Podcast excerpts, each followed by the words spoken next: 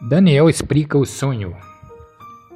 Mas Daniel dirigiu-se com palavras sábias e prudentes a Arioque, chefe da guarda do rei, que tinha saído para matar os sábios de Babilônia. Disse ele a Arioque, oficial do rei: Por que esse decreto tão severo da parte do rei? Então Arioque explicou o caso a Daniel. Este foi pedir ao rei que desse um prazo para que pudesse dar ao rei a interpretação. Depois Daniel foi para casa e informou seus companheiros, Ananias, Misael e Azarias, exortando-os a implorar a misericórdia de Deus do céu a respeito desse mistério, para que Daniel e seus companheiros não fossem mortos junto com o resto dos sábios de Babilônia. Então o mistério foi revelado a Daniel numa visão noturna. Por isso, Daniel bendisse a Deus do céu.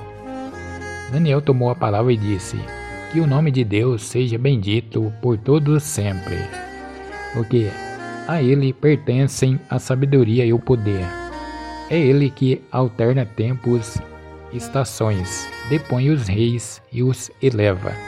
Concede a sabedoria aos sábios, aos inteligentes o saber. Revela coisas profundas e ocultas, e sabe o que está nas trevas, e a luz mora com ele. Eu vos agradeço e vos louvo, Deus de meus pais, que me deste sabedoria e força e manifestastes o que vos pedimos e nos revelastes o sonho do rei. Então Daniel foi ter com Arioque, a quem o rei tinha encarregado de matar os sábios de Babilônia. Apresentou-se e disse: Não mates os sábios de Babilônia, mas conduze-me ao rei, e eu lhe revelarei, revelarei a interpretação do sonho. Arioque conduziu depressa Daniel à presença do rei e lhe disse: Encontrei um homem entre os judeus deportados, o qual dará a conhecer ao rei a interpretação.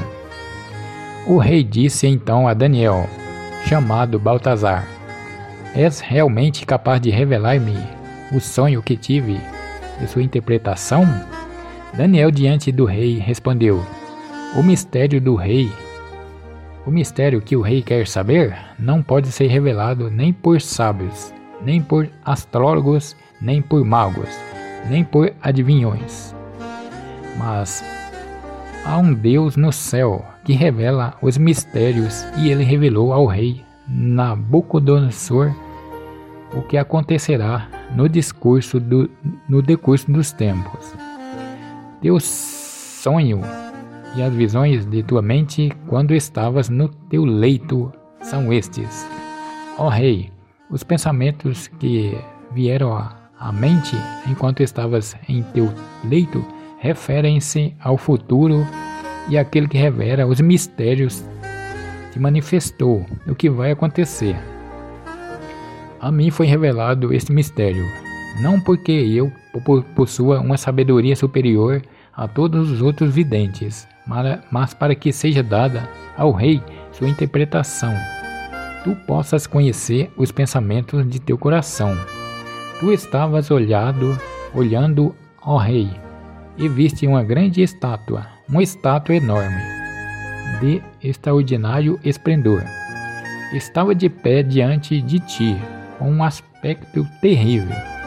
Tinha a cabeça de ouro puro, o peito de braços de prata o ventre e as coxas de bronze, as pernas de ferro e os pés em parte de ferro e em parte de argila. Enquanto estavas olhando, uma pedra se desprendeu da montanha, mas não por má, mas não por mão humana, e foi bater nos teus pés. Foi bater nos pés da estátua e eram de ferro, de argila, e os despedaçou. Então os despedaçaram também o ferro, a argila e o bronze, a prata e o ouro, e tornaram-se como palha das eiras do verão. O vento levou-os embora, sem deixar vestígio, mas a pedra que tinha batido na estátua tornou-se uma grande montanha que encheu toda a terra. Este foi o sonho. Agora daremos ao rei sua interpretação. Tu, ó rei, és o rei dos reis, ao qual o Deus do céu concedeu o reino, o poder, a força e a glória. Ele entregou em tuas mãos os filhos dos homens, onde quer que habitem, os animais do campo, as aves do céu, e te concedeu o domínio sobre todos eles. Tu és a cabeça de ouro. Depois de ti surgirá o outro reino, inferior ao teu, depois um terceiro e o de bronze, que dominará sobre toda a terra. Haverá depois um quarto reino, duro como ferro, como o ferro que quebra e despedaça tudo. Assim esse reino quebrará e triunfará tudo.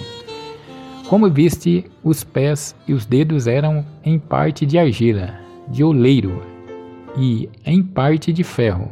Isso significa que será um reino dividido, mas terá algo de solidez do ferro, porque viste o ferro misturado com argila mole. E como os dedos dos pés eram em parte de ferro e em parte de argila, assim uma parte do reino será forte e a outra frágil. Viste o ferro misturado com argila. Significa que as duas partes se reunirão, se unirão por meio de matrimônios, mas se tornarão uma só coisa, pois o ferro não se funde com a argila. No tempo desses reis, o Deus do céu fará surgir um reino que jamais será destruído e não será transmitido a outro povo. Triunfará e aniquilará todos esses reinos, mas ele durará para sempre, exatamente como viste a pedra.